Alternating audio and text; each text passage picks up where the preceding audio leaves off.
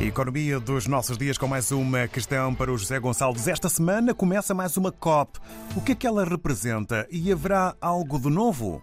A COP é a Conferência das Nações Unidas sobre Mudanças Climáticas.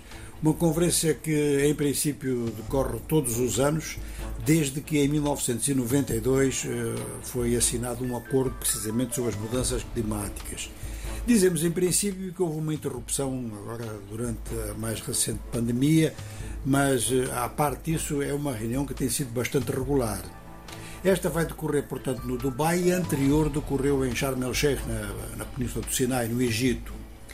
Desta vez há algumas novidades. A primeira novidade é a participação do Papa. Chama muito a atenção. O Papa nunca participou de uma conferência deste tipo, embora o Vaticano tenha sempre apoiado uh, as conferências e tenha tido participação através de funcionários superiores do Estado do Vaticano.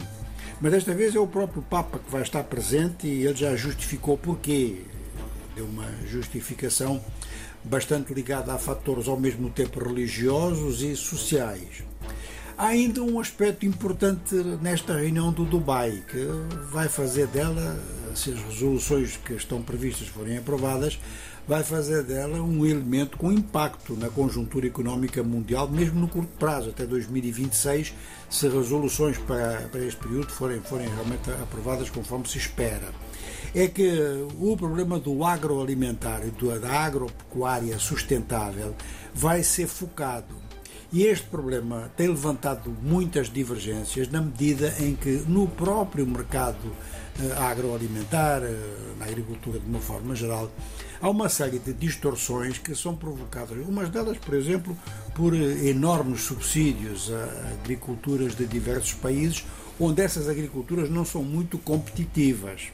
Mas, por outro lado, também tem havido bastantes problemas em relação à distribuição, e vamos falar em distribuição em termos sociais, de bens alimentares em diversos países com capacidade para produzir, mas que não produzem porque têm regimes que, digamos, não são muito favoráveis ou não são muito estimulantes eh, ao desenvolvimento e ainda com uma série de preconceitos, alguns a pensarem que realmente a indústria é a panaceia universal e que a agricultura pode ser deixada em segundo lugar.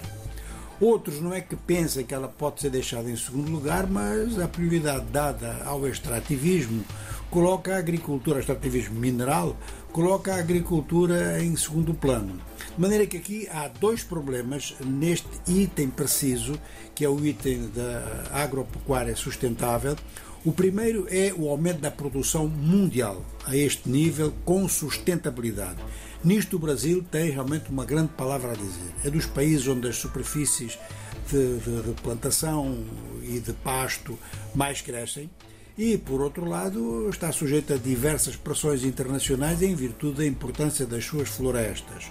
O Brasil parece que tem propostas muito importantes a fazer e, neste aspecto, digamos que o impacto do Brasil será necessariamente muito mais forte, por exemplo, do que eh, certos projetos de caráter diplomático que às vezes Brasília tem ou que apresenta. Mas não é só não é só o Brasil, é que algumas guerras, como por exemplo a guerra da Ucrânia, aparecem como fatores de distúrbio, justamente eh, na produção agrícola e na distribuição mundial da produção agrícola. E em terceiro lugar, então, a África, que tem os seus recursos agrícolas muito subaproveitados. Esta expressão do muito sub pode parecer uma redundância, mas não é.